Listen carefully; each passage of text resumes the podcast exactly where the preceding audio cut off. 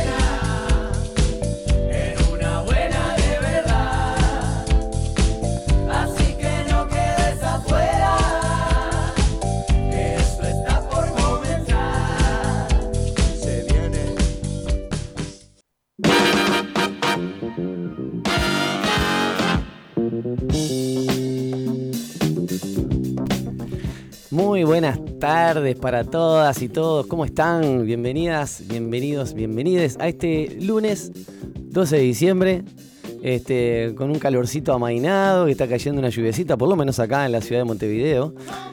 Eh, Yo, yo creo que este lunes se podría catalogar como un lunes bastante raro. A ver, ¿por qué? Para mí, desagradable. Eh, Si no fuera porque la temperatura bajó considerablemente. con Ah, bueno. domingo, Vos lo que estás diciendo es que saliste con poco abrigo, pensando Eh, que. No, no, no, no, no, el lunes para mí no fue un buen día hoy, así que este, nada, pero le tengo que reconocer que por lo menos le aflojó un poquito, ¿no? Al- al- ahí bajó un poquito la. Bajame el volumen del calor, por favor, sí, te lo pido. sí. No, yo creo que como buenos uruguayos tenemos que eh, aprender a salir preparados para todo en la vida, así, eh, eh, con, con respecto al clima, ¿no? Este, tener que salir con una bufanda, las chancletas, ¿no? Es algo que he dicho en algún momento, me parece, acá al aire, porque tengo, tengo como esa reflexión de que acá en el Uruguay, climatológicamente hablando, hay que estar preparado para todo. Vos decís que salí, vos tenés- salías de tu casa, la mochila, una bufanda y un par de chancletas. Claro, yo no consigo un buen uruguayo sin mochila, o sea, que no tenga todo lo... lo- lo- Bueno, Yo creo que. que, no se la banque. Pues yo porque no me la banco me decís, bueno, ¿qué pasa? Me mojo y me paso frío y no pasa nada. Porque en realidad pasa eso, que no pasa nada. Este, pero todo está en cómo la pilotees, ¿viste? A mí, Total. ¿viste? Yo soy de, de las cositas, de tener las Me cositas. hiciste entonces- acordar a cuando yo iba al liceo que en mi mochila, en esto de prepararse para todo, Sí. mi mochila tenía eh, un- una cuadernola, una donde yo anotaba todos los temas y después cuando tenía el escrito arrancaba las hojas, las engrapaba y ahí estudiaba.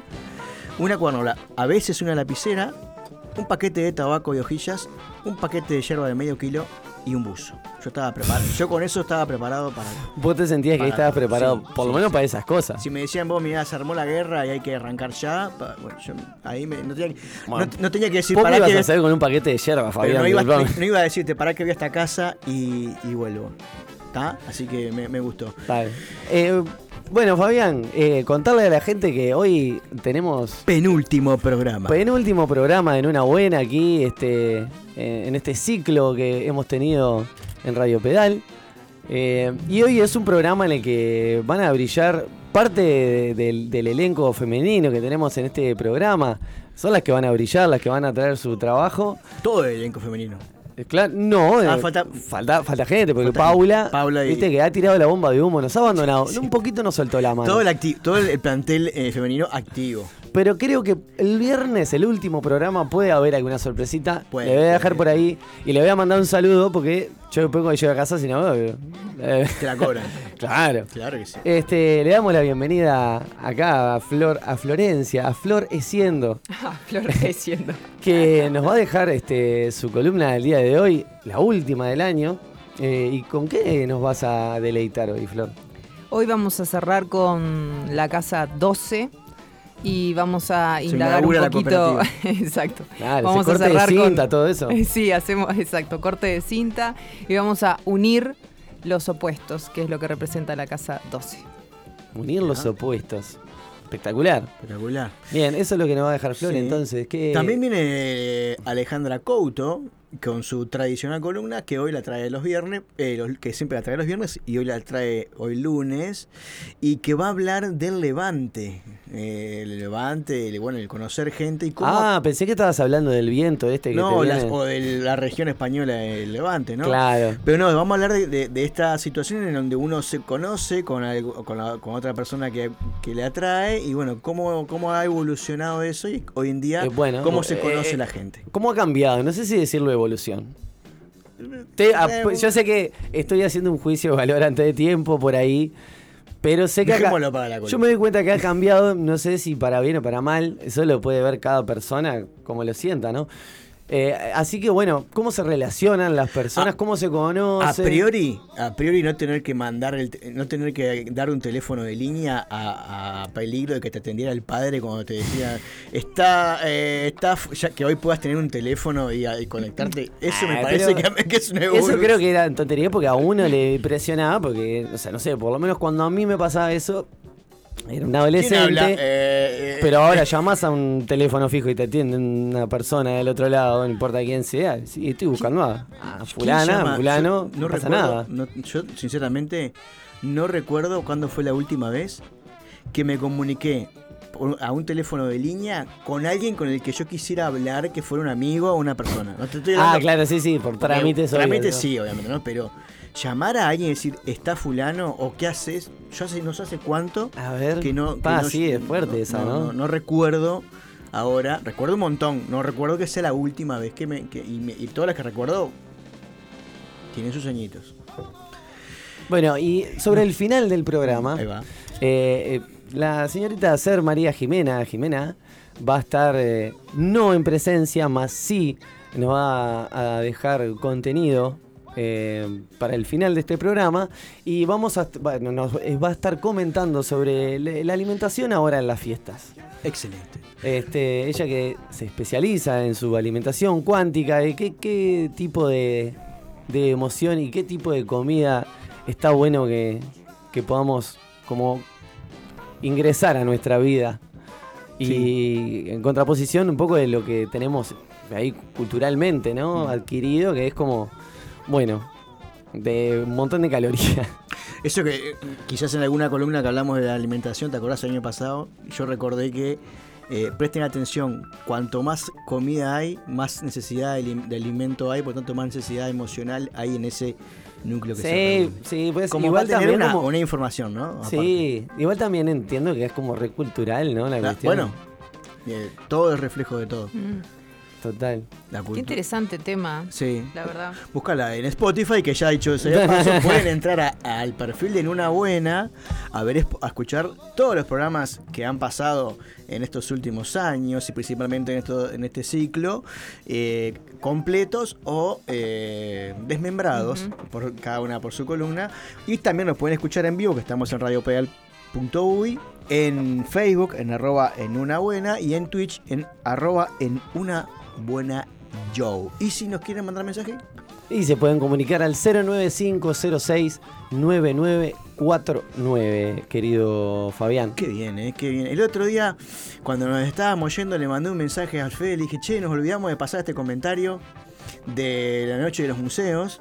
Que fue totalmente truncada por una lluvia torrencial que yo estaba. que dije, bueno, por algo no lo teníamos que decir.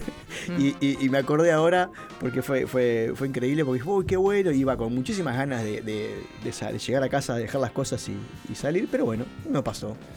Sí, bueno, sí, este, pasó, pasó de todo un poco con esta, esta, este clima que truncó varias, varias movidas. Este, pero igual, viste que a veces se, se aprieta, sale para adelante y, Y se hace. y pasan cosas igual. Querido Fabián, ¿Te ¿qué- parece si cerramos la venta y nos vamos? Sí, con qué, A la contame. pausa. Nos vamos a ir. Hoy viste que te dije que me, que me el lunes fue medio extraño. Este, bueno, a mí cuando se me, me pone así me gusta arrancar fuerte, arrancando cabezas. Y Bien. así que dije, ta. Hoy es lunes, se complica. Bienvenidos a la jungla. Welcome to the jungle de los N' Roses.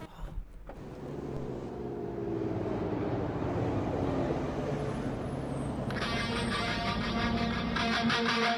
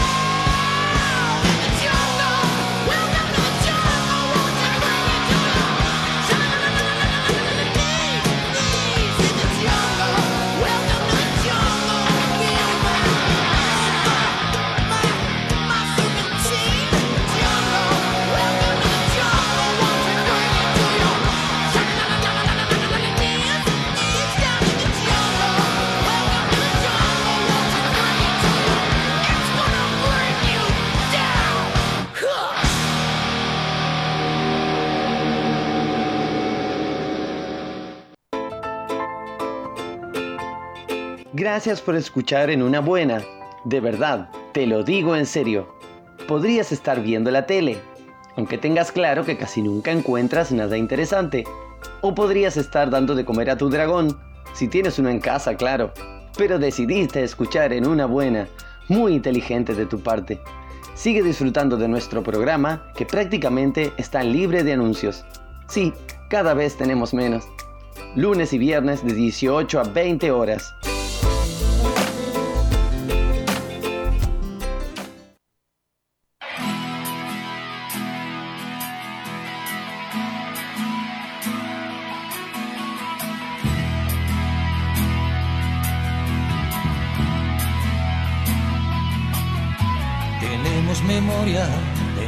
Amigos, tenemos los trenes, la risa, los bares, tenemos la duda y la fe, sumo y sigo, tenemos moteles, garitos, altares, tenemos urgencias, amores que matan, tenemos silencio, tabaco, razones, tenemos Venecia, tenemos Manhattan, tenemos cenizas de revoluciones.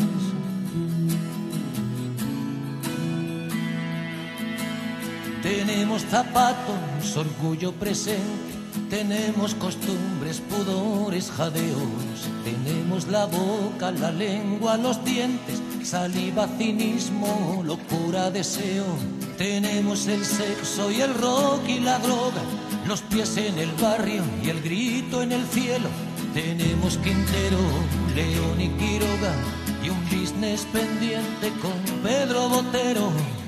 Más de cien palabras, más de cien motivos para no cortarse de un tajo las venas. Más de cien pupilas donde vernos vivos, más de cien mentiras que valen la pena. Tenemos unas escondido en Más de 100 mentiras nos reza Joaquín Sabina. Tengo más todavía. Bueno, Por eso Muchas, más de 100 muchas. mentiras, que son las que calcula el señor Fabián Guzoni que ha hecho en su vida. Eh, y con esta canción recibimos a Florencia. Eh, trazanos un paralelismo. Trazanos un paralelismo. Es muy bueno el titular para abrir.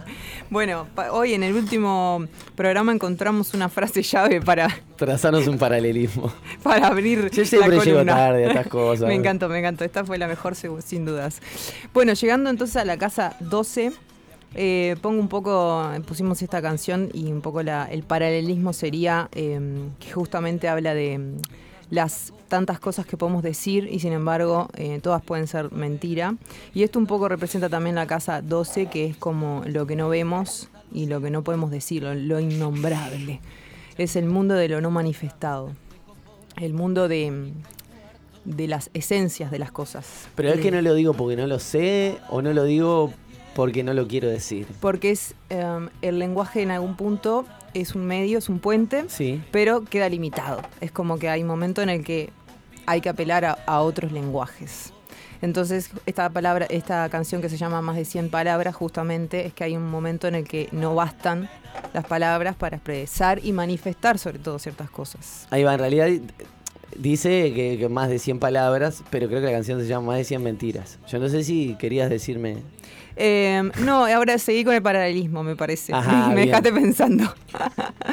y también el No, hecho no, de que No, no, no descubras los. los- No, pero cosas. Eso es como el, ah, la gente muy sabe atento. cómo se llama como la el mago canción. alcahuete ese La que- gente sabe cómo los- se llama la trucos. canción. Y está muy atento Federico, evidentemente está muy atento y eso está bueno. Claro.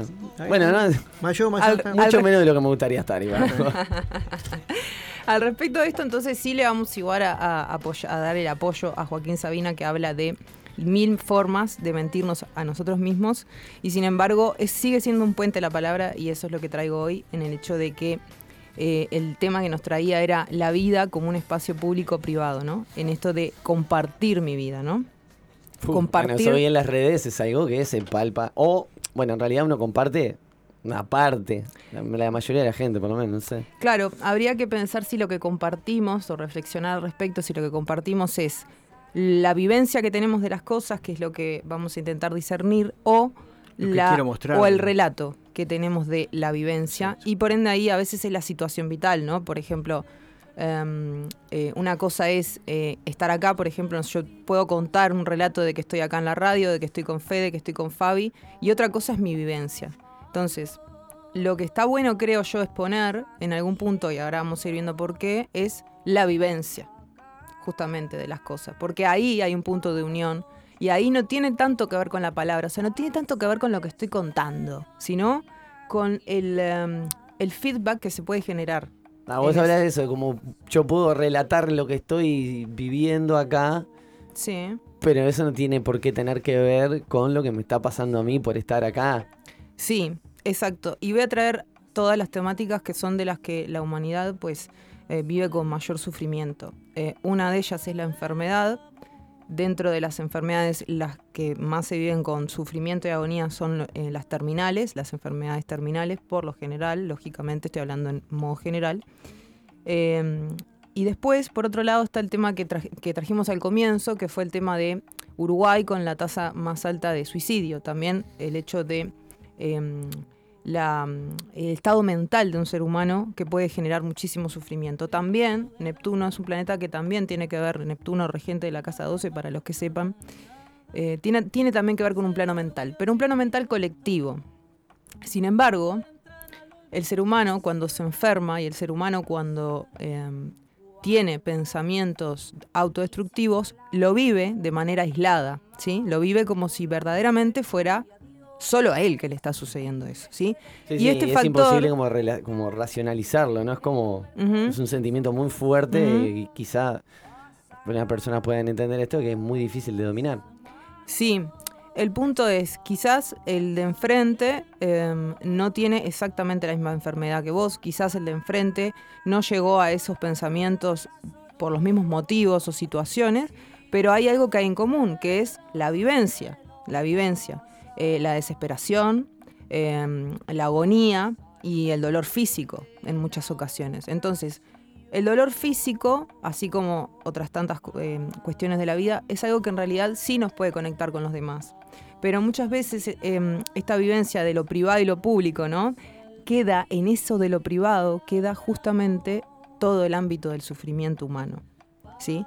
Entonces me encuentro con alguien y me dice, eh, ¿no viste a fulana? No, no, no, ¿sabes qué? Y me lo dice como si fuera algo, un secreto. Me dice, no, ¿sabes que tiene cáncer?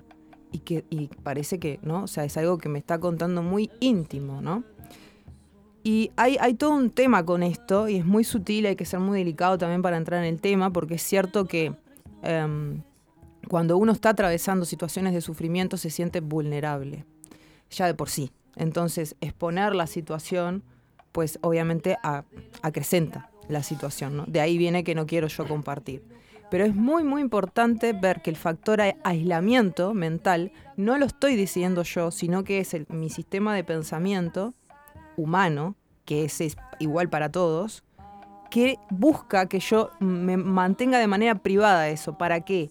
Para que, no sé, puede ser varios factores, creo que para que la gente no se preocupe, incluso algunos pueden llegar a pensar, bueno, para que no tenga una visión diferente o, o más pa- o actitudes eh, más o sea, tipo benevolentes conmigo porque estoy como en, en vulnerabilidad. Mm. Entonces como que es entendible, pero sí es muy mucho es muy entendible el punto que vos decís, Flor, de que el aislarse en ese pensamiento, pero es algo recontracultural, entiendo, sí. Sí, es algo, ah, eh, me parece, hasta de hasta mental, literal. No sé si tanto cultural. Creo que en eso compartimos todas, un poco todas las culturas. Especialmente las que, bueno, me parece a mí las que, las que mm, están más del lado de Occidente, ¿no? Pero vamos a hacer este hilo conductor, ¿no? Si yo inconscientemente me siento em, culpable, ¿sí? Tengo, si- siento o experimento o hay algunas creencias que tienen que ver o están vinculadas a la culpa, la mente va a buscar la manera de castigarse por eso, ¿sí? Cuando yo estoy experimentando una situación que la vivo con sufrimiento, X situación, no importa, pero va- vamos a tomar estas como que son de mayor eh, peso por lo general, a nivel global, eh, si yo comparto lo que me está pasando, inconscientemente yo sé que ese sufrimiento va a disolverse de alguna forma, porque voy a encontrar una conexión con el otro, una, una empatía que va más allá de las situaciones personales de cada uno. Entonces, pero si yo estoy, eh, digamos, enfocada nuevamente en poder experimentar alguna forma de castigo por esa culpa que ni siquiera tampoco es personal, pues no lo voy a compartir. Yo he, notado, tanto en mi primera persona, porque obviamente he tenido mis momentos de sufrimiento así intenso, eh, y en otras personas he notado esto, que eh, no comparto eh, esto que llamamos vida privada y que muchas veces es como, ah, qué loco, porque si mm, te está pasando algo súper maravilloso, no dudas en compartirlo. Pero esto precisamente que te tiene súper encerrado, eh, ¿no? Y llorando y mal, esto no, esto es íntimo, esto es solo tuyo y de algunos pocos. Sí, ¿no? yo, yo pienso, por eso tiré en el principio el tema de las redes, porque creo que ha acrecentado eh, el hecho de compartir solo las cositas lindas, ¿no? Las buenas, y, y no tanto... Bueno, uno puede pensar, bueno, sí, yo cuando me junto con mis amigos les cuento lo que me pasa, Mm. pero yo he, no sé, vi- visto círculos de amistades Mm. y, y de vínculos que no tratan de esa manera esos temas. Se cuentan la- es como unos pequeños exitistas de la vida en cuanto se cuentan sobre los goles. Pero, Pero no hay un tema de inconsciente también de defensa, de autodefensa, en el sentido de que vos, si compartís algo eh, agradable, vamos a ponerle, poner- ponerle el nombre agradable, no tenés que defenderte de nada. Pero cuando vos compartís una situación en donde vos est- estás vulnerable, vos tenés que tener mucho cuidado también a quién se lo contás.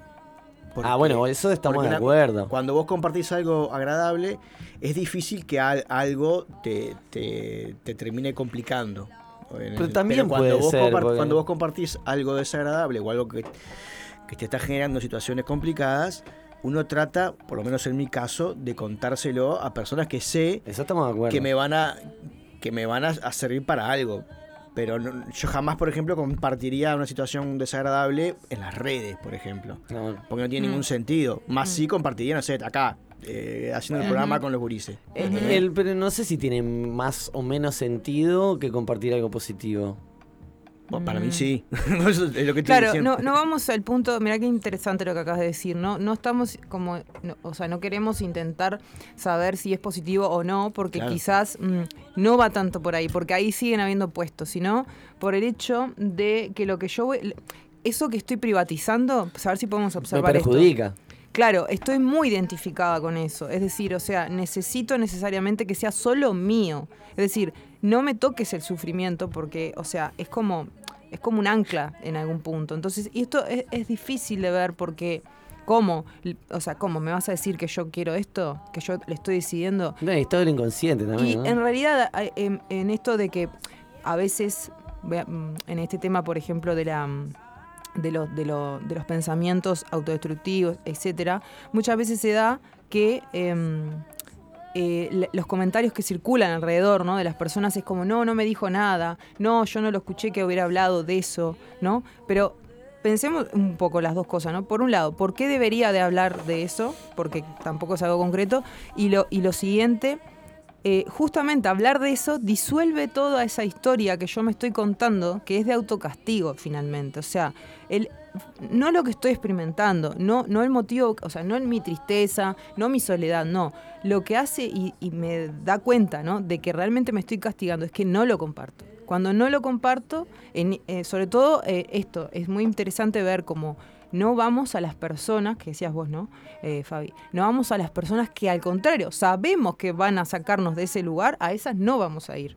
¿Me explico? O sea, vamos Claro. a ir incluso a veces a las que nos sostengan el Ah, relato de ah, a mí no me sufrimiento. A- a- quizás a las personas más. Bueno, y esto, ojo que Eh, esto a que vos en decís- primera Yo por lo general jamás le voy a compartir algo, algo, algo que a mí me esté haciendo mal o me esté doliendo a alguien que sé que lo que no voy a recibir algo positivo de esa persona.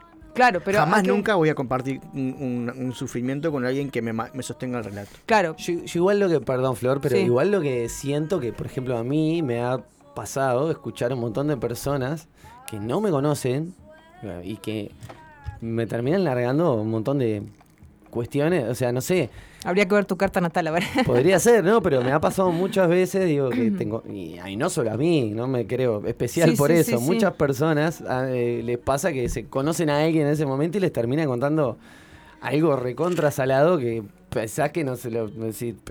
no me conoce, pero porque es como esa válvula de escape, ¿no? esa manera de exteriorizar Sí. y pienso que es súper eh, válido esto de mejor afuera que adentro. O sea, como que el soltar, ¿no? Sí. Eso que- esa cosa que Sí. hoy por hoy está muy de moda, pero que en algún punto creo que realmente está bueno soltar y decir, vos, necesito sacarme esto de adentro de alguna manera y no quedármelo solo yo y un mínimo círculo de... Claro, claro. Sí, sí, eso, eso, eso que traes, bueno, y lo que decía, mm, lo que decía Fabi, a mí no me pasa, voy, voy por allá. Eh, yo creo que no, no, eh, particularmente a vos no te pasa porque al trabajar y al vincularte constantemente también con, con, con herramientas de sanación que te involucran y que te hacen estar en contacto con vos, o sea, por lo menos esa es mi experiencia, de que uno se va viendo a sí mismo también más amorosamente. Entonces va entendiendo que por qué vamos a hacernos pasar por ciertas cosas, ¿no? O sea, eso. Si tengo un, conflicto, bueno, voy a experimentarlo con toda la intensidad que corresponde, pero voy a, voy a aplicar mi sentido común de, ¿no? Bueno, si voy a pedir ayuda o voy a pedir contención, va a ser en los lugares donde sé. Sí, una cosa, de, si lo voy a compartir, que sirva para algo, para, para cambiarme algo, o que- agregue algo. Pero compartirlo por el hecho de seguir, este, eh, como decís, sosteniendo el relato. Bueno, Eh, esto pasa muchas veces, de que a veces las personas más allegadas, puede ser tu familia, tus Sí, amigos, Sí, sí.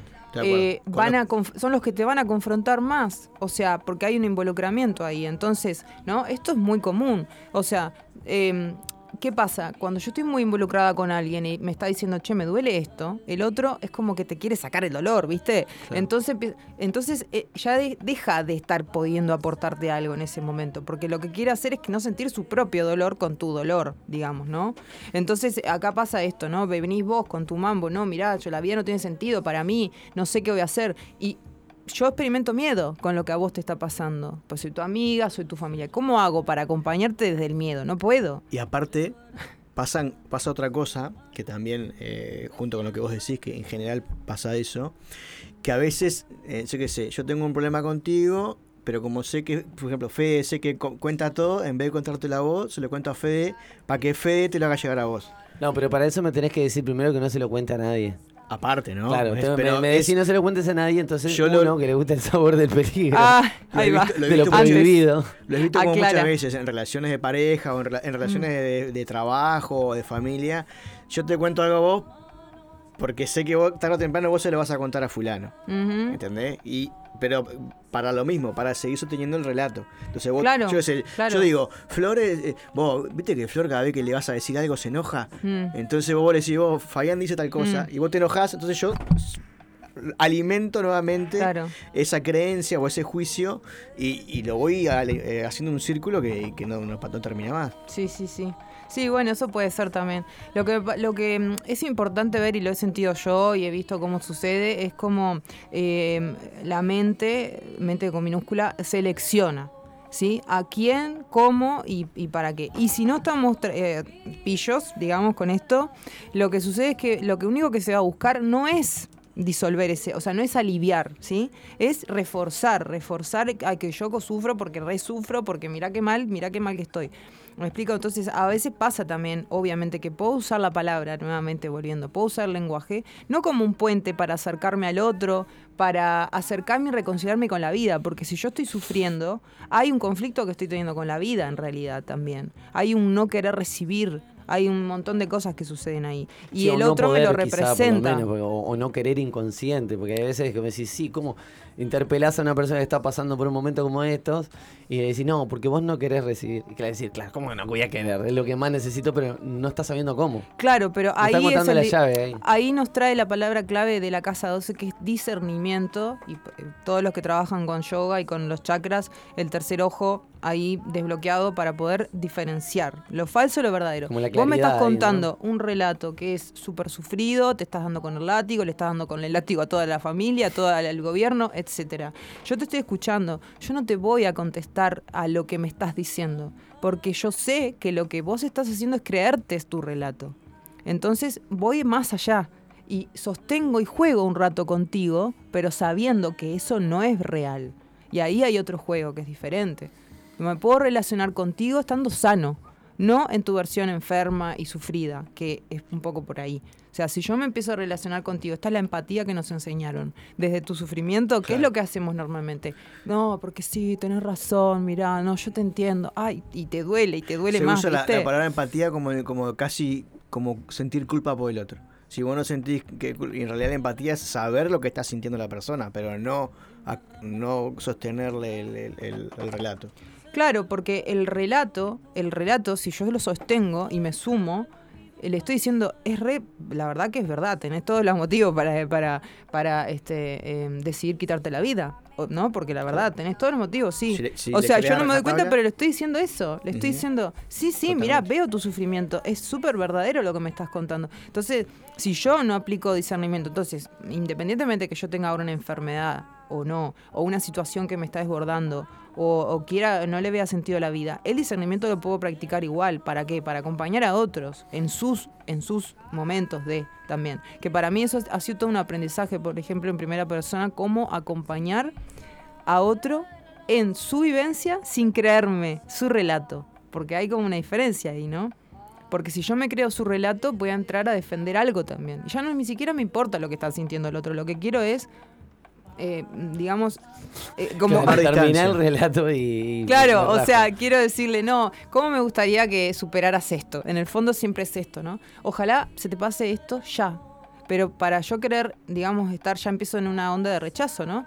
Ta, quiero, esto que me estás contando, no, no, no, no quiero que siga No sos sucediendo. vos, claro, No, no- quiero no que siga sucediendo. claro. Ojalá termine pronto. ¿Y qué estoy haciendo? Estoy rechazando su experiencia presente, lo que, le- lo que está viviendo, porque me estoy creyendo el relato que me está trayendo de alguna manera. los cabalistas dicen que uno debería, cuando uno ve una situación como esa, eh, la mejor forma de, de- o una de las herramientas que ellos dicen es que uno debería eh, pensar que es la última vez que lo va, que lo va a ver.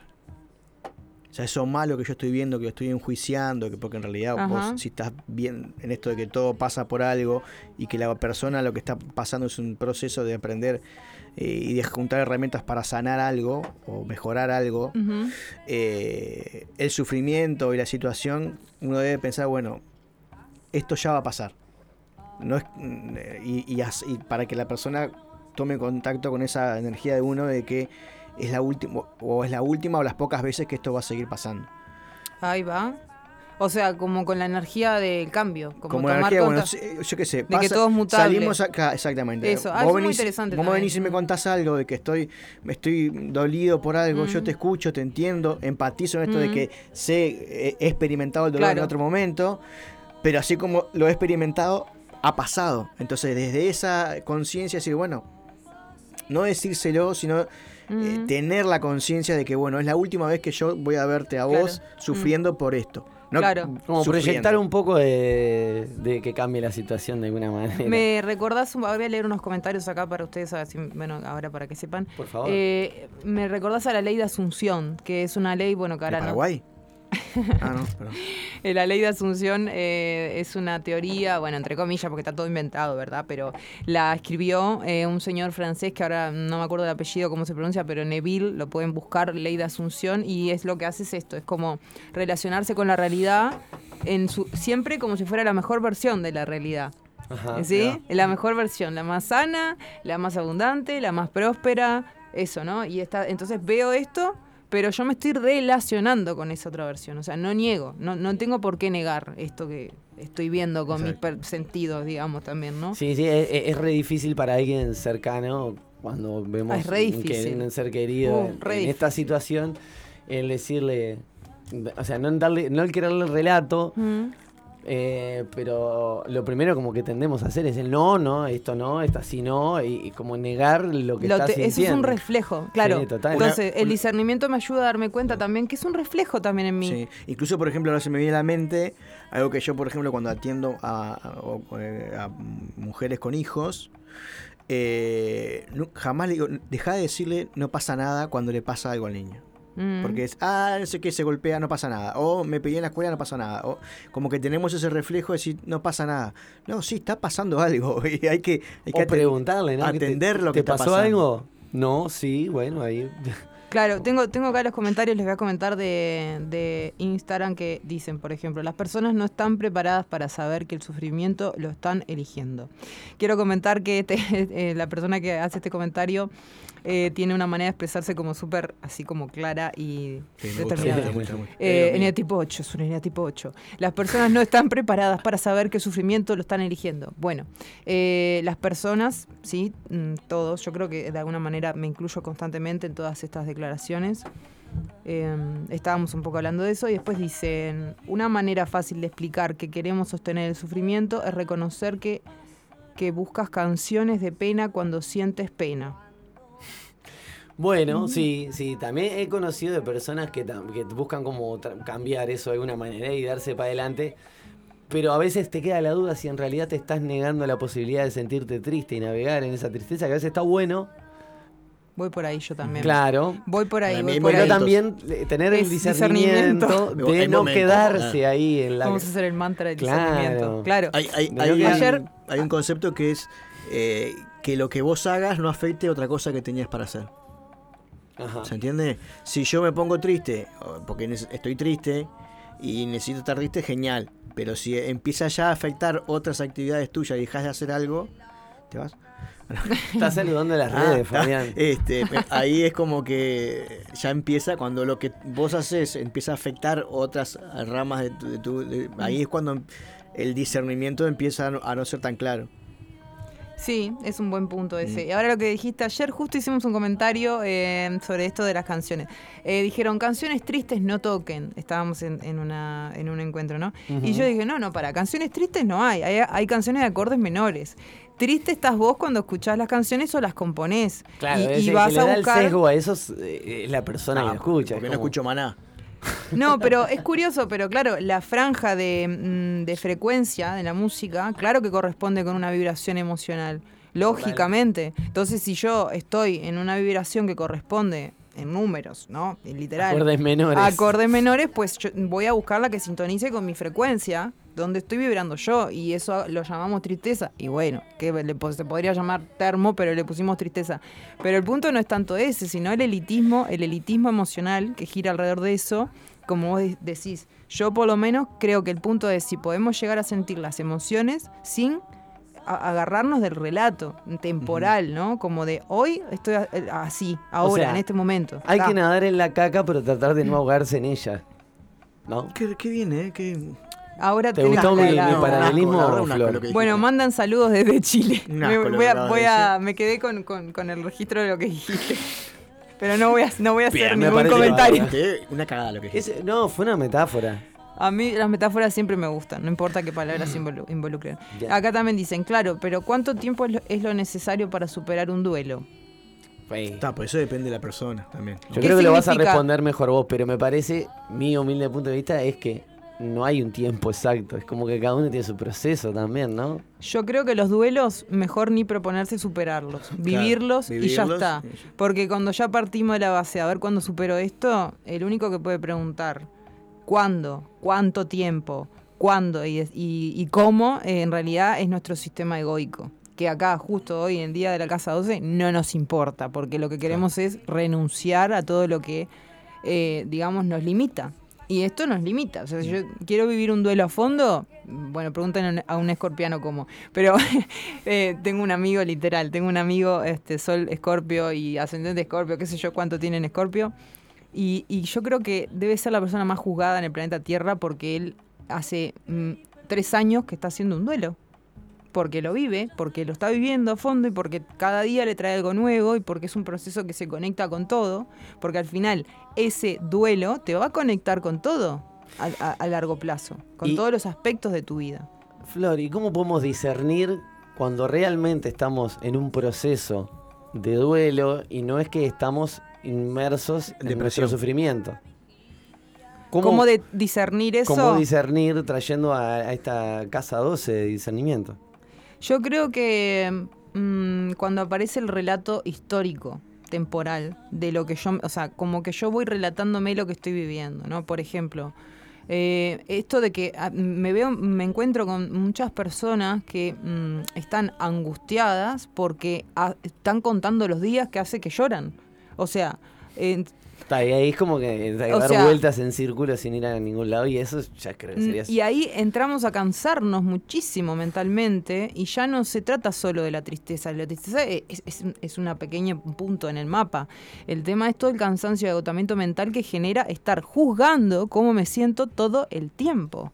O sea, todo el tiempo. No, es bastante agotador en realidad. Al final la persona no está angustiada tanto por aquel origen que despertó, sino porque está mirando su Su relato. sufrimiento ahí, rascándose con- el ombligo O- del o sufrimiento. cuando, por ejemplo, eh, la persona utiliza eh, su, su duelo o para justificar algo, o para manipular una situación, o para ese tipo de cosas. Ahí también hay, porque si vos estás mal realmente, no estás pensando en, des- en decir, ah, no, estoy, no voy a laburar porque me siento mal. Ni siquiera decís que, que te sentís mal, no vas a laburar y punto, ya está.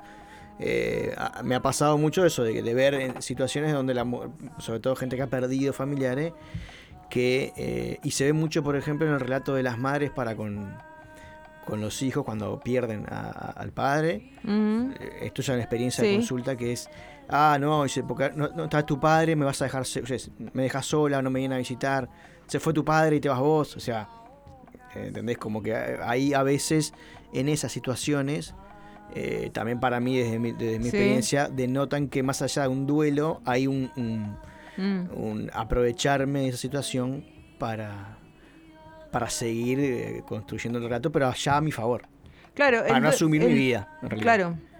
El duelo, que está bueno que lo traigamos también esto de, lo, de la muerte, porque también es, la casa 12 representa como eh, eh, muerte y resurrección, digamos, un poco, lo- la- vamos a suponer, la vida de cualquier maestro espiritual que pasó por ahí. Y sin embargo, no necesariamente la muerte física, porque no es tanto eso, sino la muerte de, de todo esto. Sí, o de una emoción, de algo que, que- de, una situación. y de un aspecto de uno. ¿no? Y que hay como, particularmente mm, cuando el grado de intensidad de, de- de- de una emoción ya llega a un nivel, ¿no? Bastante interesante, hay una, hay una clave que, que, bueno, en realidad hay que experimentarlo todo esto, ¿no? Podemos hablar ocho horas, pero hay que experimentarlo, que es la rendición.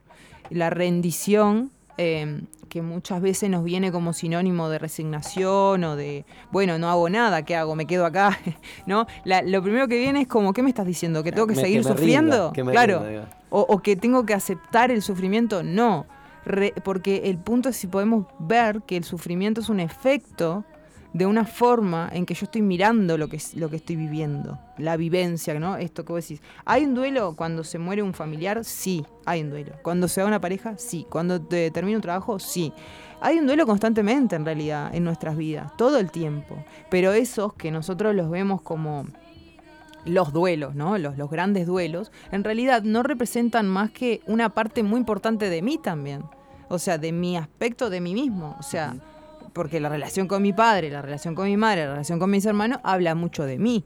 Claro, cuando ese, o de mis hijos, ni que hablar. Entonces, mm, cuanto más estrecho es ese vínculo, mayor identificación hay también. Entonces, si esa persona mm, desaparece y le pasa algo, lo que sea, pero deja de estar en mi vida tal y como yo la conocí, pues claramente que va a haber un duelo mucho más eh, grotesco y brusco en mí. Y ese, ese quiebre, muchas veces, ¿no? Como no puedo seguir con mi vida, ¿no? Porque tu vida ya no es la misma, porque vos no sos el Claro. mismo. Eso- Claramente no. Eso es lo que pasa. eh, primero pasa dos cosas. Una que uno quiere volver a vivir como vivías, vivías antes sin esa persona. Y era parte de esa vida anterior, entonces ya no. Mm. Y a su vez me pasa muchas veces que me dicen, no, eh, hace seis meses que estoy mal. Entonces una cosa que, que he aprendido, eh, eh, también lo menciona la Kabbalah, es que por lo menos hay un, puede haber que un año de, de duelo es natural. ¿Por qué es- ¿Y por qué se explica? Por esto de que de las fechas. Porque va- tiene que pasar el primer, por ejemplo, si fallece alguien a- ahora, el 15, ¿no? Entonces vos vas a pasar tu primer, por decir algo, ¿no? Alguien va a morir el 15. Tu primer Navidad sin él, tu Mm. primer fin de año sin él. Su- después va a pasar tu primer cumpleaños, tu el primer Mm. cumpleaños de él.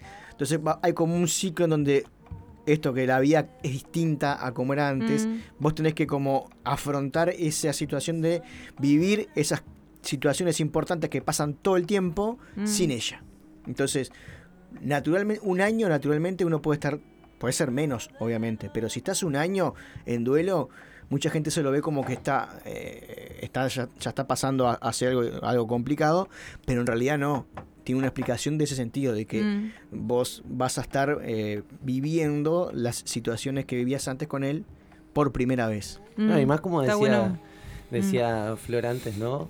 Este, que el tema este a veces pasa por ir superando diferentes etapas del conflicto y por Ujú. eh, Claro, eso iba a mencionar ahora. sí. eso, ¿no? Que vos ahora trajiste algo que es importante porque en el eje de la casa 2 está la casa 6, que es como la vida cotidiana. Claro. Lo- el primer contacto que tenemos con el duelo es a través de la vida cotidiana, es en, en lo superficial, en, lo- en donde, digamos, estaba el cuerpo de esa persona, o sea, lógicamente estaba el cuerpo, ¿no? Pero después pasa a otro plano, que, que, o sea, el duelo va atravesando diferentes capas y cuanto más profundo y más consciente lo hacemos, y por eso hay que vivirlo en sus etapas, como son, naturales y orgánicas, va eh, entrando en, en partes que cada vez tienen menos que ver con la persona a- o con la situación, ¿no? Entonces, bueno, eh, ¿por qué era importante este tema, me parecía, eh, para cerrar? Eh, porque, bueno, me parece eh, importante el poder comenzar por lo menos a preguntarnos, eh, así como estamos haciendo acá nosotros ahora, por qué muchas veces nos negamos el compartir ciertas vivencias, tal y como las experimentamos, ¿no? Y poder encontrar ahí, no, no tanto buscar la contención, sino compartir de manera como más horizontal lo que estemos atravesando para ver qué pasa también al compartirlo. Eh, la experiencia del otro y la vivencia del otro me va a confrontar, sí, pero también poder ahí ver y darme cuenta, hacerme responsable. Ah, quizás yo en entonces no quiero eh, estar mejor, ¿no? Poder hacerme responsable de eso, no proyectarlo afuera, porque el sufrimiento tiende a hacer eso, ¿no? No, hay alguien culpable afuera que, que hace que, o una situación, ¿no? O esta enfermedad, mirá, ¿por qué a mí?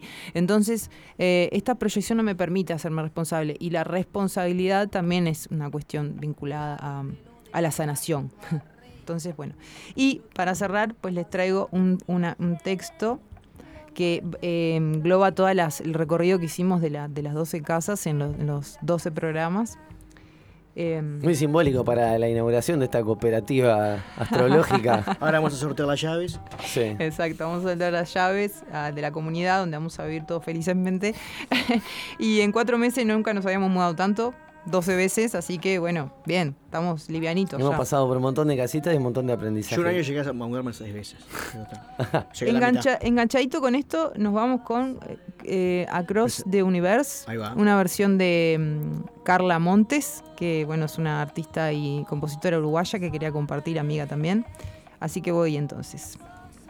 Hoy en una buena te digo que nunca me había mudado tanto. En mi primera casa aprendí a confiar en mí misma y a tomar mis propias decisiones, aunque fuera vista como un loco.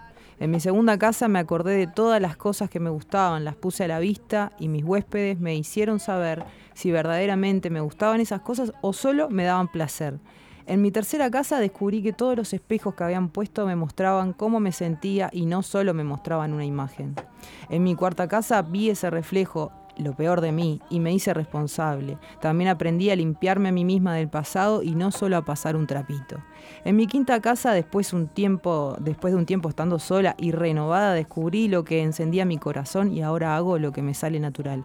Increíblemente, así las personas se sienten bien a mi lado. En mi sexta casa comencé a disfrutar de cocinar y comer en casa y me di cuenta de que mi cuerpo para todo lo que me da placer es un templo.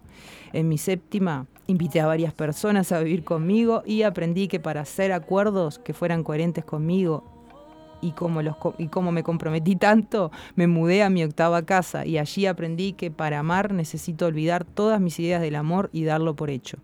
En mi novena casa entré en un camino de búsqueda interior y me volví ermitaño. Siendo simple y sencilla y sin querer que los demás acepten mis procesos, agarré fuerza.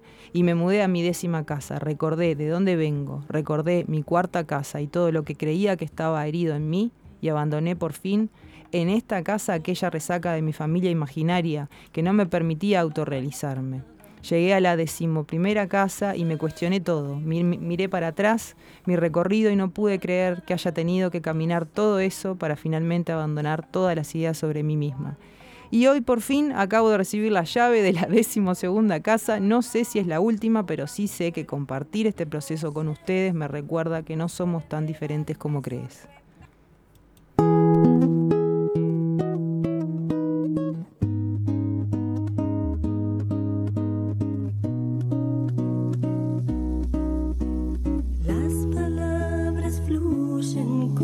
En vaso de papel avanzan, se deslizan a través del universo.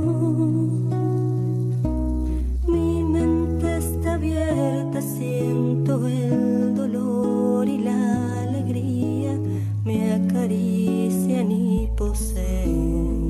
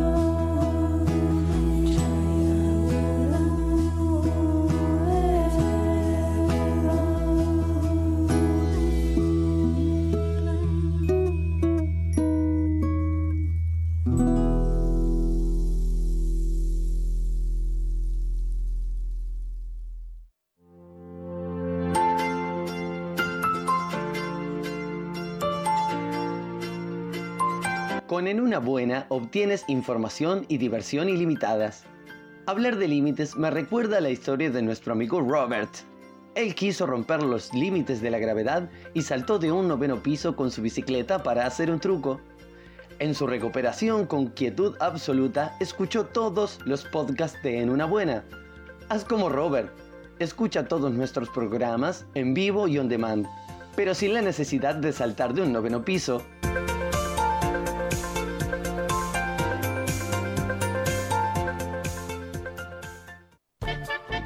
Siguiente espacio de En una buena es una presentación de ¿Tenés problemas con la oscuridad? En el campo, en la ciudad, en tu casa, en el edificio, MBC Equipamientos tiene una luz para cada una de tus necesidades. Buscanos en la web o llama al 095 100 020 y no pagas la luz.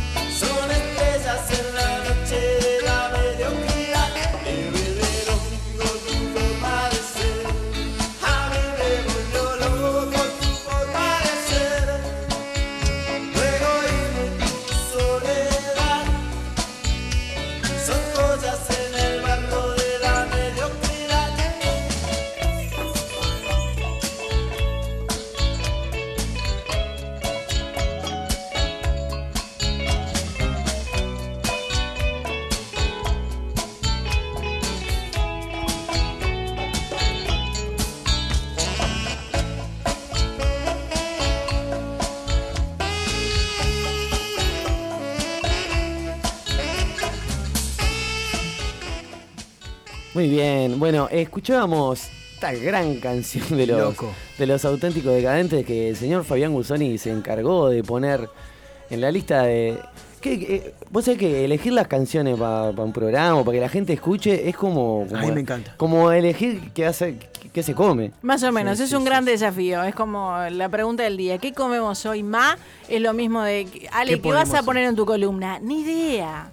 Abran la heladera y se fijan. Fabi, buscate un tema. Claro. Qué buen tema que escogiste, Fabián. Qué buen tema, loco, tu forma de ser. Me encanta. Muy bien, bueno. Aparte nos transportó allí alguna década. Sí, estábamos sacando las cuentas de, de qué año podía ser este tema. Sacamos la, la conclusión, porque no quisimos googlear al tío No, Google. no, no. Esta columna que se llama Rozando los 40 Y algunos los pasamos. y algunos más. bueno, pero se puede rozar de arriba y de abajo. También Claro, tenés es razón, verdad, se puede razón. rozar de varias partes. Bien, bien, bien. Este, bueno, sí, por los 90 por ahí más o menos dijimos, Sí, ¿no? pero igual creo que independientemente de qué año fue que surgió este tema, eh, lo que queríamos conversar en esta columna Sí. que nos trae, esta audiografía que nos trae Sí. Alejandra Couto, eh, es cómo nos relacionamos, cómo encontramos... El eh, levante, eh, eh, decí. El 2. Fede, es ¿Cómo? el levante. Ahí, el levantún. Bueno, Hablemos se le de puede levante. decir así también. La chica El- iba entrando al boliche y, el bueno, dragoneo. y, y enamoró a, un- a uno que estaba ahí en el, No, en el boliche. En realidad el dragoneo era después. El dragoneo Bueno, el dragoneo es como del siglo pasado. Esto ya no es ni 70 mal. u Yo 80. ni siquiera sé cuál es la Fabi. definición. ¿Cuál sería el, El dragoneo era cuando vos, después que ya la cono- que ya conocías o conocías Sí. a tu pareja, ibas, yo qué sé, ibas a la casa, estabas un rato, decías como puntos, Claro. ¿viste? Ese era el dragoneo. Y el coqueteo era arrastrar el ala, ¿verdad? Bueno, No. eh, están con unos términos, muchachos. No, bueno, a mí me... Perdón, Yo no sé cuál yo estoy preguntando porque es algo que no va Qué con mi línea de tiempo, por eso, o sea, eso, me lo, eso lo decía mi vieja, yo qué sé. Bueno, a ver, tu vieja, ¿qué te decía tu vieja de cómo se conocieron, este, por ejemplo, con tu papá? Bueno, O con su pareja, yo, o eh, con... en, en el caso, en el caso de mi mamá, conocí a mi papá en, en un grupo de amigos, o sea, saliendo. Gente en ¿verdad? común. Gente en común, gente de barrio ahí, Ahí que va. salía, que se juntaba con los pibes, como Claro. pod- podríamos ser nosotros. Sí. Y está. no tocó esa época de eh, personas como sí vivió mi abuela y mi abuelo. Le queda con el chaperón. Exactamente. Ay, de ir al, a- al tremendo baile y que eh, las, por lo general iban las madres acompañando Claro. a las mujeres que le iban aconsejando, decir, bueno, este te sirve, O e- el este no te sirve. Claro. O la manito esa me la dejás por arriba de la Claro. cintura. Nene. Esas cosas fuertes de decir, pero no, o sea, no te sirve, obviamente, embole, buscando un ¿eh? estatus, ¿no? O sea, un, una- un buen un buen pasar económico. candidato. Te Buscaban sirve- el candidato ideal. Sí. Sí. Bueno, este, el 70-80 capaz que era más el del barrio. Es lo que puede llegar a pasar ahora en muchos lugares del interior del país, ¿no? En el interior, Este, mis padres se. O sea, mis padres no es que no se conocían, porque vivían en un mismo pueblo, que es Claro. con- pero sí se. eh, medio que empezaron en, los, en los bailes del pueblo.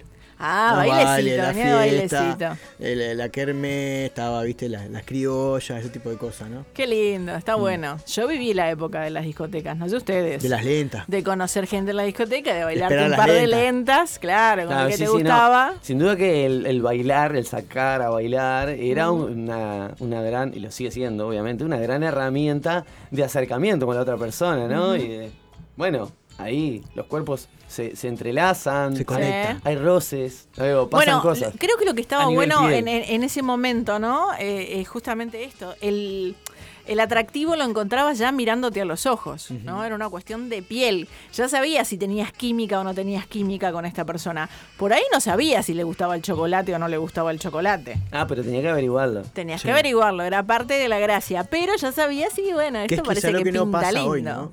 Es algo con que las no redes pasa hoy. sociales vos ya sabés Si le gusta o no le gusta si el no chocolate. le gusta, porque en las redes sociales vos tenés que eh, esas cosas, ¿no? Es como que yo le decía a, a Fede recién eso de que pedías el teléfono y tenías que llamar a un teléfono de línea y que te atendiera la abuela. el padre o la y, está fulana, sí, Sí. ¿quién habla? Eh, Siempre Claro. un amigo. Siempre un amigo, un compañero de clase. O el Siempre. nombre. Sí, fulano. O el también. nombre. O si no, fulano. ¿sabés qué hacíamos nosotros? Nos, eh, esto que voy a hacer es una maldad que hacía cuando éramos Sí. chicos en nuestro, nuestro grupo de amigos. Le dábamos el teléfono de otra de otro amigo. También se hacía. Se hacía. Eran bandidos Sí, ustedes. Qué cosa eso. Le fea. dábamos el teléfono No, lo que hacíamos en las mujeres era pedirle a una que llame, porque a uno le daba Sí, vergüenza, entonces sí. llamaba a tu amiga.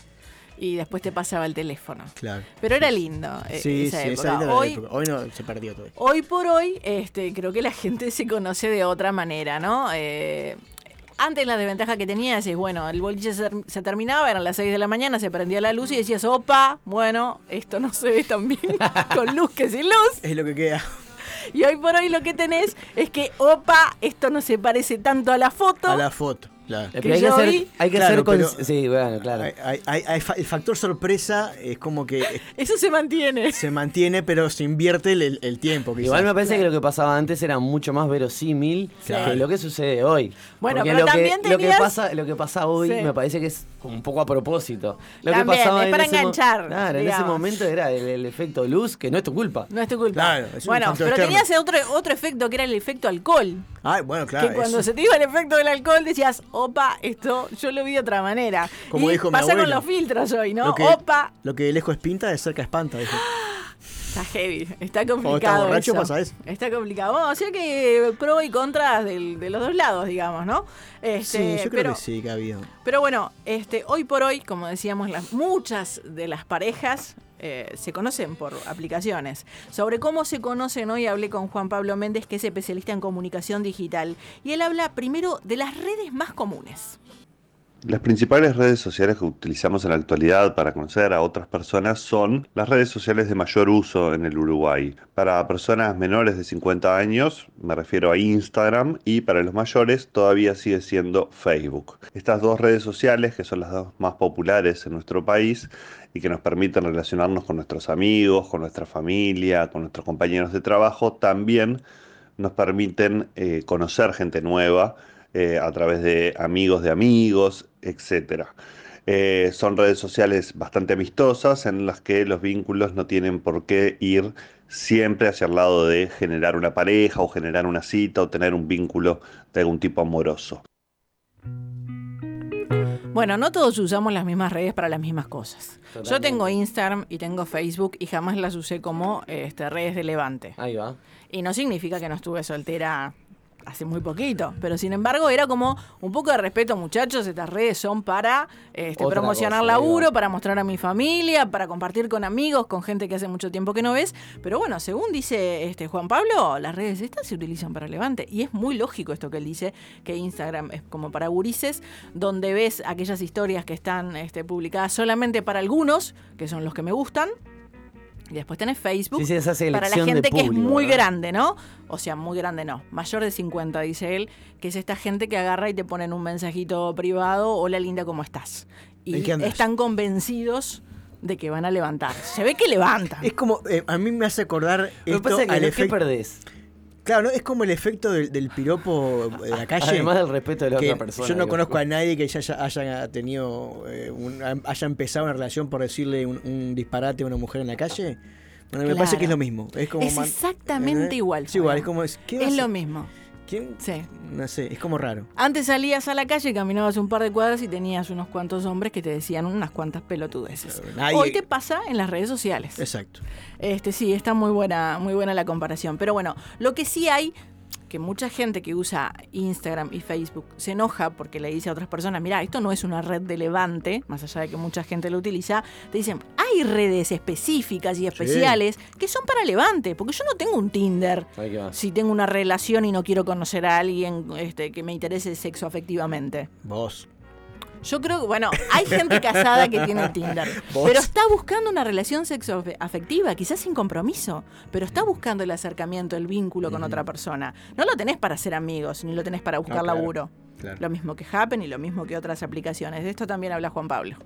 También existe todo un abanico de aplicaciones hoy por hoy que están orientadas a esos fines. Por ejemplo, Tinder, que es la más popular y que sirve tanto para un público heterosexual como homosexual, pero también hay otras como Happen, que está un poco más orientada a personas que viven relativamente cerca desde el punto de vista geográfico y eh, sobre todo son mayores de 40 años. Eh, Badoo o eh, Grinder, que está, es una aplicación eh, exclusivamente diseñada para un público LGTBQ.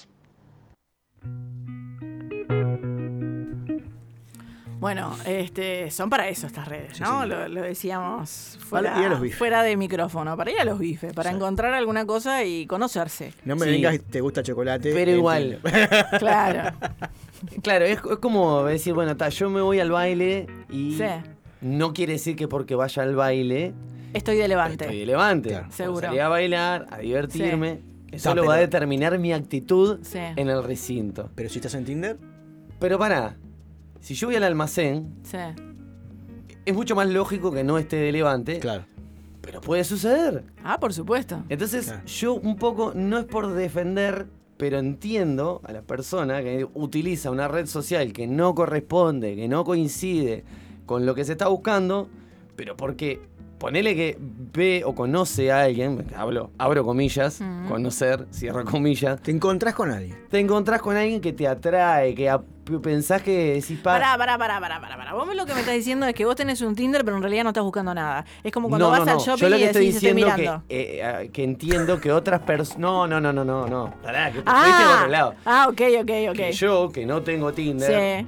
Pero que sí puedo estar de levante, Ah, que Veo- vas a utilizar Ah, otra. ta, ta, otra yo red entendí- social de una buena manera, no poniéndole en un mensaje privado a alguien. Ok, ok. Ah, qué linda que sos. Usás Facebook, usa- usás Instagram, querés decir, o algo así, u otras. Twitter. Cualquiera, o sea, digo, si la herramienta que ya tenga. te buscando por LinkedIn. Buscando por LinkedIn, ¿eh? No, yo por suerte no estoy buscando Ese nada. sí que está mal. Ese sí que está, está complicada esa cabecita. Es genial, es genial. Bueno, yo tengo una anécdota en esto que vos decís de, de- de los lugares y de las, eh, de las situaciones puntuales, ¿no? Un amigo, fuimos a, estábamos comiendo un asado y me dice, vamos, al- vamos al súper. Fuimos al súper, su- superficie grande, y era a comprar un par de vino y más leña y nos, a carbón y nos veníamos. Entonces agarré el par de vino, agarré el carbón y digo, vamos, no, no, no, pará, pará, dice. ¿Qué pasó? Vamos a dar una vuelta a ver qué se ve. En un súper. Hay de todo. A ver, ¿qué es Hay de todo. Bueno, ahí tenemos el arroz, aquí tenemos el... Claro, hay de todo. Bueno, no, pero hablando de esto de qué tenemos en las góndolas, ¿no? Estas redes este, sociales que son exclusivamente de Levante, como Tinder, Claro. como Happen, como Badu, este, es como un gran catálogo, ¿no? Donde uno expone sus mejores condiciones Se llega como hasta el para punto de ver la si alguien los elige. Y se llega al punto de la esto de este sí, este no, es como Por eh, supuesto. llega un punto que es, es, Claro, eh, vas filtrando, eh, sí, dependiendo un poquito de las cosas. Bueno, lo, lo bueno que tienen estas redes sociales es que, por ejemplo, te marcan la cercanía, como Happen, que tan cerca estás de esta persona, porque por ahí te interesas en alguien que, no sé, que vive en Salto y estás en el horno. Este, después tenés otro tema eh, que tiene que ver con eh, el nivel sociocultural, porque no Claro, todas sí. las aplicaciones son para este, las mismas personas que, no sé, que son profesionales o personas que trabajan en el comercio. Como que cada una de los sectores tiene su red social preferida. Ah, sí, no Increíblemente esto se da. Sí. Vos decís que, que Tinder tiene un nivel sociocultural Sí, como que distinto tiene, como que cada de- aplicación tiene un perfil Tiene un de perfil. alguna manera.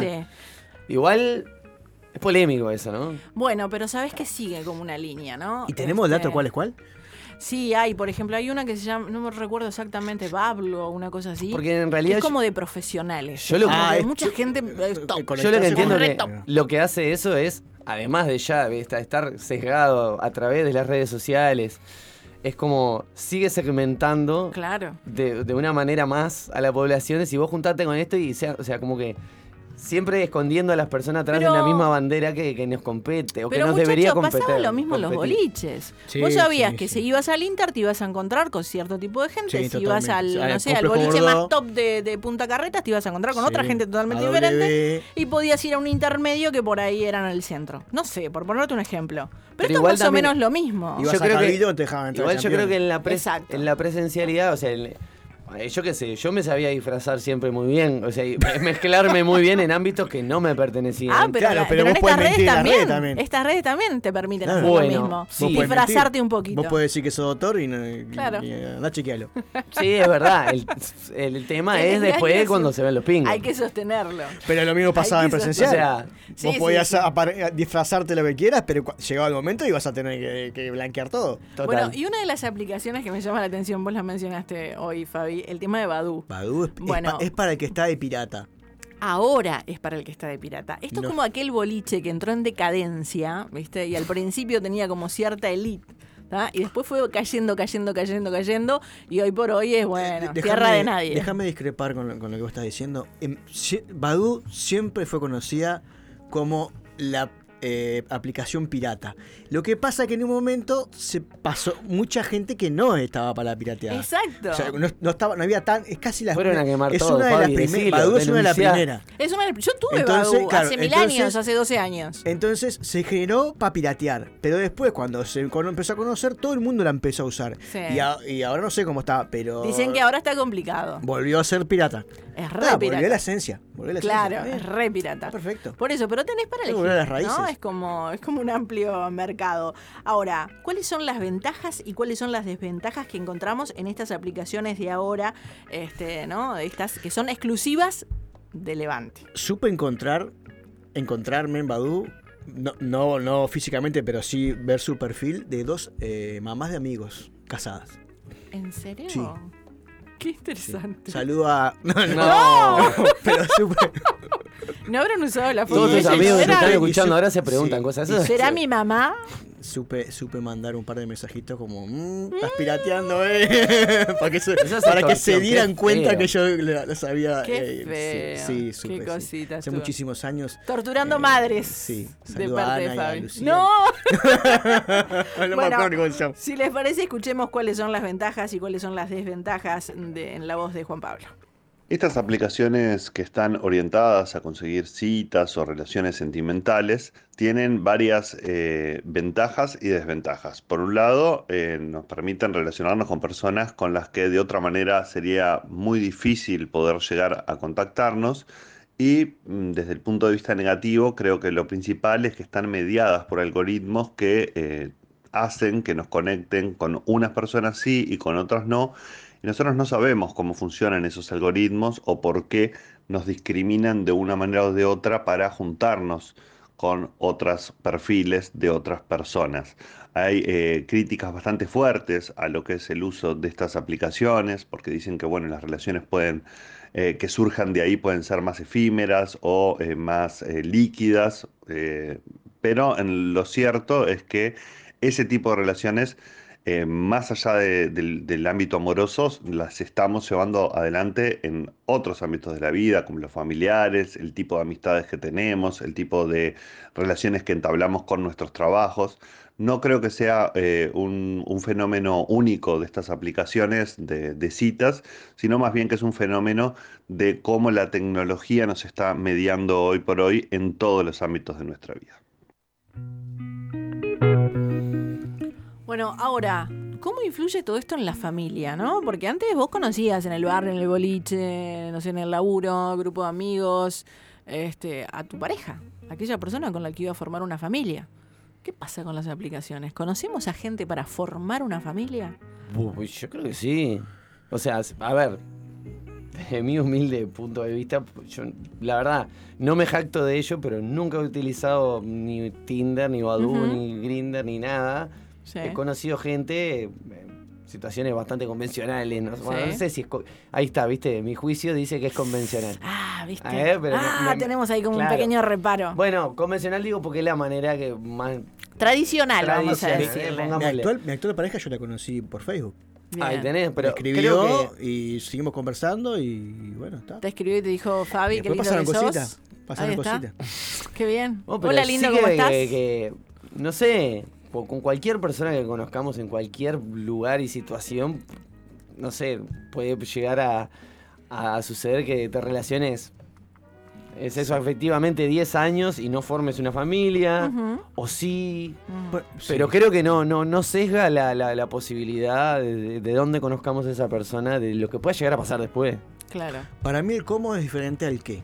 A ver. O sea, eh, vos podés conocer, hoy en día podés conocer gente por las redes o personalmente. El Sí. tema es qué es lo que vos estás buscando, qué es lo que vos querés y también qué es tu concepto de familia también. Eso en ese, en ese sentido. Yo qué sé, yo por ejemplo, ahora que ya tengo dos hijos y que no me interesa tener más hijos, Mm. eh, ta- conozco a alguien para tener para estar con alguien, pero no sé si seguir formando una familia o decir, bueno, somos toda una familia. Es como que hoy en día se, nos despojamos de esa cosa de tener que formar una familia. Ok.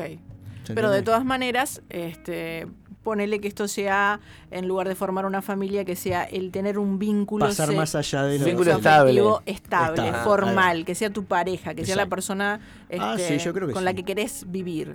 Claro, pero igual yo creo que eso sucede hasta que deja de suceder. O sea, la estabilidad eh, eh, es hasta que, no sé, pasan cosas, la gente cambia, se separa los caminos. Bueno, mira, ya que traes ese tema, ¿no? Estas aplicaciones vuelven a las relaciones o a las familias un poco más efímeras.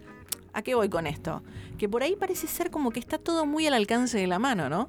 Parece ser como que en estas aplicaciones tenés un catálogo enorme, como que tenés una gran feria donde toda esta gente está dispuesta a salir con vos, Entre comillas. Claro, a ver si entiendo y traduzco lo que vos querés decir. Es como decir, bueno, se me rompe en la chancleta y decir, Ay, bueno, ¿qué me importa si me consigo otra? Shaima, me mandó un mensaje. Pero yo creo que igual. ¿Verdad? Pero pará, igual yo creo que esto, previo a las redes sociales, Sí. podríamos presumirlo igual de todas maneras porque vemos que abrimos la puerta y hay un montón de gente de afuera. Más o menos.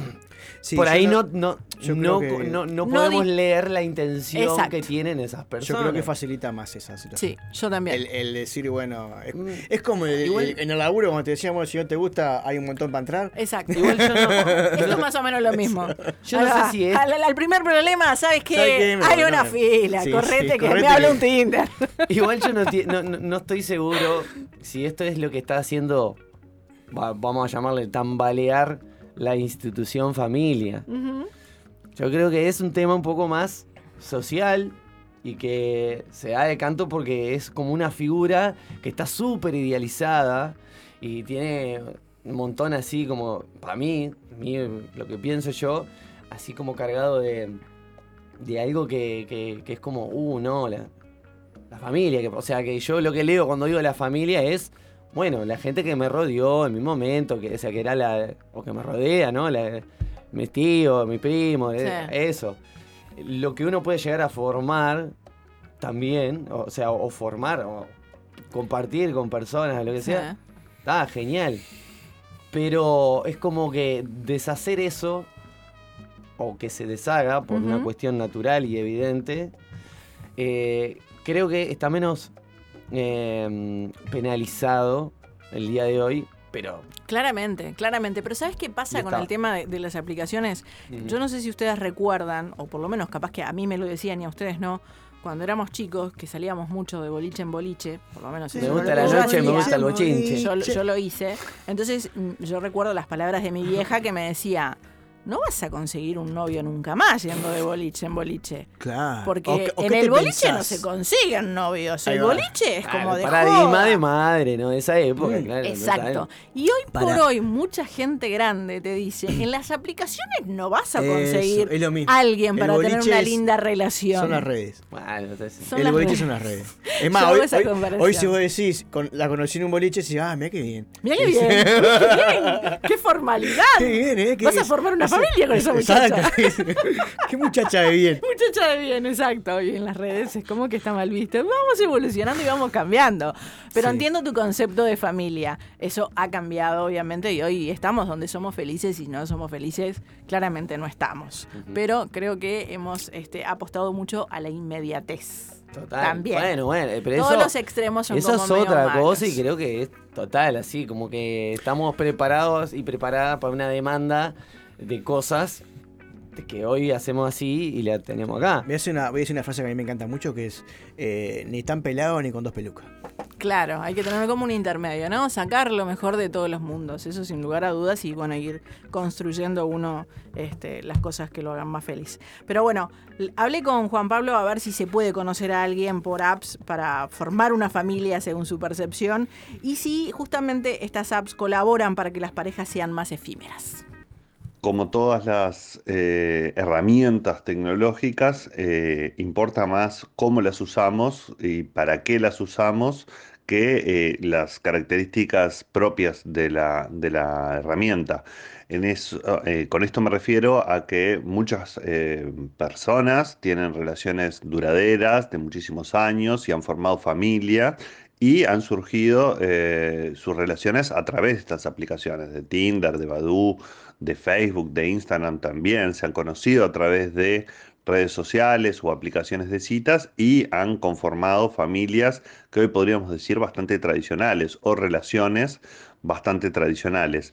Y hay otras personas que no les interesa ese tipo de relaciones o no están buscando formar una familia y pueden usar estas herramientas para entablar otro tipo de, vínculos mucho más fluidos o eh, mucho más flexibles. Eh, creo que la herramienta no hace al vínculo que se va a formar a partir de ahí, porque nosotros podemos conocernos a través de una app de citas o de Instagram, pero en algún momento nos vamos a tener que sentar eh, frente a frente en una mesa o salir a compartir un tiempo y ahí el- la, la- la conformación de esa relación es muy similar a la que se daba antes. Bueno, eh, acá hay algo que, que no mencionamos de las aplicaciones, ¿no? Que tiene que ver con esto de qué es lo que yo estoy buscando. Claro. Porque creo que uno eh, se pone en pareja o nada, generas un vínculo un poco más cercano si estás dispuesto a hacerlo. No es que yo voy por la vida siendo feliz, este, teniendo relaciones efímeras y conozco a alguien que me partió la cabeza. Puede pasar, puede Yo creo pasar. que sí, yo creo que pero sí. por lo general es como que nos agarran en un momento que nosotros decimos, bueno, está, creo que hasta acá voy. Y si estoy abierta a conocer a alguien y tener algo un poquito más Me rescate un poco. No, y es, formal. es más, yo creo que a veces te puede pasar y que lo niegues y te cierres a que no, no querés que te pase. Entonces, Bueno, puede ser también, es como una coraza ahí, sí, ¿no? si no, yo estoy para Yo no. esta hora. Exacto. Pero sentís que el otro te pincha también. Decís, no, pero yo estoy para ahí, te querés a alguien que decís, bueno, sí, capaz que, capaz que sí, capaz que por acá viene la mano. O por lo menos de eso, de compartir un poco más. O sea, ¿no? Exacto. capaz que no te estás proyectando, viste, ya. Sí, sí, no estás botija, pensando en perro, no, claro, no. la casa y el gato. Pero eh, en las aplicaciones tenés la opción de poner qué es lo que querés. Sí, totalmente. Yo tengo ganas de nada, conocer gente, salir a tomar algo y cuando pinta, pinta. O tengo ganas de conocer a alguien porque quiero tener una relación. Y eso también es una forma de filtrar que antes no se daba. Sí, y bueno, y esto también de, de- de que lo que decía Juan Pablo, Sí. que el tema de las aplicaciones, que un poco, eh, estábamos hablando fuera del aire Mm. también de esto, que están un poco preparadas para esto que decías vos, ¿no? De, claro, de, de descartar eh, fácilmente, o sea que por ahí te hacen machear con alguien, pero que no sea demasiado enganche porque, porque la red social va a querer que vos Sigas eh, ahí. Deje, deje, Claro. o sea, ya está, te diviertas un rato y vuelvas a la aplicación a seguir usándola. También. Totalmente. Bueno, eh, Ale, muchísimas gracias No, por ustedes, esta audiografía. Una vez más, eh, la última del año igual. La última que- del año. Pero mañana te esperamos por acá. No, mañana, ¿Mañana? mañana, no. mañana Yo no. mañana Perdón, estoy. no, perdón, no. este, Yo no vengo tampoco mañana. El viernes, el viernes, el el viernes próximo estoy acá programa. al firme. Lo que pasa es que yo, cuando se termina el programa, me apago, me doblo, me Ahí guardo va. en un cajón. Su vida es el y programa. cuando me Sí, vuelvo sí, a sí. despertar, es mañana. Él nace cada Genial. lunes y cada viernes. En una buena. Nace y muere cada lunes. Exacto. Y Fabián, eh, Bien, vos nos antes de- querías contar. eh, Sí, antes de despedirnos, contarles que está el sorteo en las redes, busquen en, en, in- en- en la, en la red de Instagram, busquen ahí en el perfil la publicación fijada, que es un videito que se explica claramente todo lo que hay que hacer para participar, que es eh, una cosita ahí, se- a- a, em, Compartir. se- seguir, los, seguir los emprendimientos, comentar y etiquetar o arrobar dos amigos o amigas para poder participar de este sorteo que va a ser el próximo 16, o sea, el último programa del año. El último vivo. viernes 16 de diciembre del El año. último viernes 16 de diciembre de 2022 vamos a hacer el ¿Recibieron sorteo. mi dinero? ¿Tu dinero? Sí, para ganar el sorteo. Sí, este, está que me todo dijeron. hecho, está- Está No, todo pero pará, pronto. esto, esto al aire no, Ale, por Ah, favor. no. perdón. Está todo perdón, guardado, perdón. todo guardado. Este, así que bueno, vayan ahí, arroba. ¿Qué se eh, sortea? se sortea, qué buena pregunta, ¿eh? No, se sortea, está lo de rock, que sortea una estadía, eh, eh, ropa para jugar, sortea eh, ropa para jugar. Mm. Eh, después tenemos. Bueno, se me borró la otra. la otra. Pero lo puedo. Pero entra. ¿Sabés lo que está haciendo Fabián? Pará, Tengo que estar en la página de Estoy Instagram. generando Lo que pasa es que la uso para levante la es lo- página Claro, de Instagram, no para- ¿te para... Eso es lo que quiere Fabián, que Eh, vos entres y te fijes, y te saque fijes. la duda. Claro, y ya Hoy que duermo estás ahí- afuera, no, mi amor, es una broma. Y ya que estás ahí, hace toda esta cosa que te está diciendo Fabián. Bien, Y me gusta. bueno, y con esto y un bizcocho, no. Este, los esperamos el viernes con el último programa donde vamos a tratar de tratar de estar la mayor cantidad de personas que han participado. De Va a haber este sorpresitas ciclo. Va a para haber este viernes, va a haber para cosas, este esténse viernes. atentes porque van a pasar No cosas. se lo pierdan. No es que nos, no- se termina el programa, no se termina el programa, señoras, señores. Eh, nos Sí. estamos yendo a escuchar esta columna que nos ha grabado Jimena, que le mandamos un saludo, con su cocina cuántica de comida para las fiestas. Pero tenemos una canción para cerrar esto. Seguro. Que, así que quédense, no se vayan que ya viene Jimena.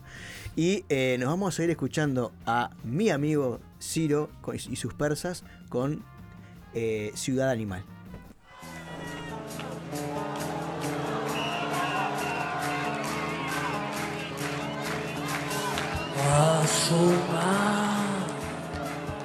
Toda su fuerza levanta. Parece hoy va a ser un día normal igual que ayer. Elefante mil pies cruza la calle veloz, vuela naves de papel. Despierta la selva, sale el mundo a buscar el pan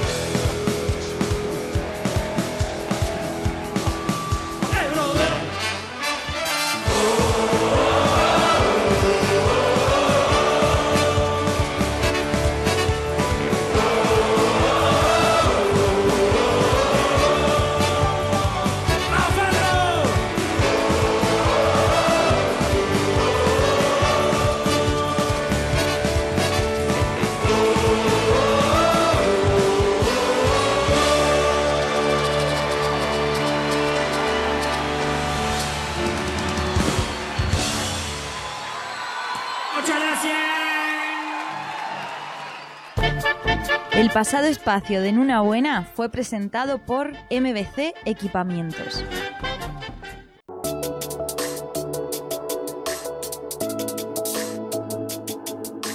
Cuando sintonizas en una buena, tienes una experiencia única. Accedes a contenido que no escuchas en otro lugar, con información incompleta y de fuentes dudosas, pero pensando para que tú te intereses en un tema y lo investigues. Seguramente lo haces mejor que nosotros. Continúa disfrutando de una buena. Si aún no se ha cortado el streaming,